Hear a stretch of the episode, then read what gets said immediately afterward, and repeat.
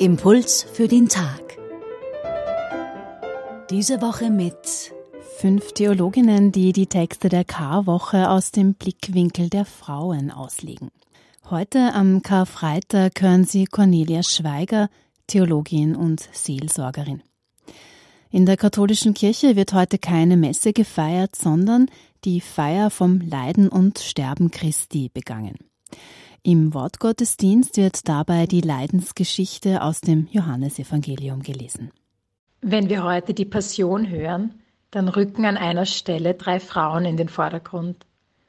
Auch wenn es nur ein kurzer Abschnitt ist, so können wir davon ausgehen, dass die Gegenwart dieser Frauen im Angesicht des Todes für Jesus von großer Bedeutung war. Alle anderen Freunde, sogar seine Jünger, haben ihn in dieser schweren Stunde alleine gelassen. Eine dieser Frauen, von der wir hören, ist Maria, die Mutter Jesu. Nun wurde über Maria im Laufe der Jahrhunderte natürlich schon viel gesprochen und geschrieben. Um ehrlich zu sein, hat das Bild, das mir auf unterschiedlichen Ebenen von Maria und damit auch vom Frausein vermittelt wurde, bei mir oft für Irritation gesorgt.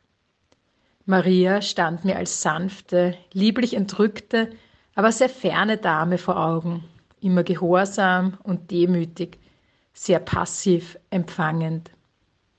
Ich denke, der biblische Befund spricht aber eine andere Sprache.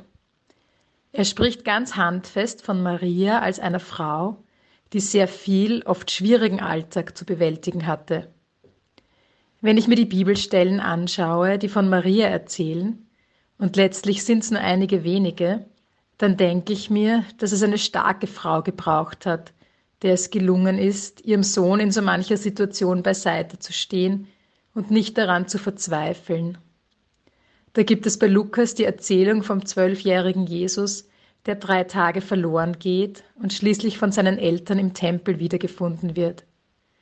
Oder wir alle kennen die Stelle im Markus Evangelium, in der Maria und Jesu Brüder nach ihm rufen lassen und Jesus anstatt seiner Blutsverwandten das ihm zugewandte Volk seine Familie nennt. Im heutigen Johannesevangelium wird schließlich berichtet, dass Maria ihrem Sohn bis unter das Kreuz folgt. Wenn in der Geschichte unserer Kirche oft der dienende, demütige Charakter Mariens betont wurde, dann zeigen uns all diese Stellen doch, wie viel Kraft diese Frau in sich getragen haben muss, um mit solchen Situationen fertig zu werden. Und gleichzeitig stelle ich mir vor, dass Maria in den vielen dunklen Stunden, die das auch bedeutet hat, nicht immer nur stark war. Ich stelle mir vor, dass es viele Situationen gab, in denen sie verzweifelt und mutlos, ängstlich und ja, auch schwach war. Denn all das gehört zu unserem Menschsein dazu und all das dürfen wir vor Gott sein. Ich denke, wenn uns die Geschichte mit Maria etwas gelehrt hat, dann, dass es gut ist, wenn wir Menschen nicht auf eine Eigenschaft reduzieren, sie dadurch gleichsam festnageln.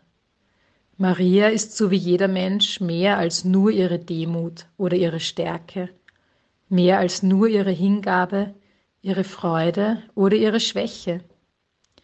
Vielmehr werden wir den Menschen erst gerecht, wenn wir sie in ihrer Vielschichtigkeit wahrnehmen, in einer Vielschichtigkeit, die wir als Geschenk Gottes sehen dürfen.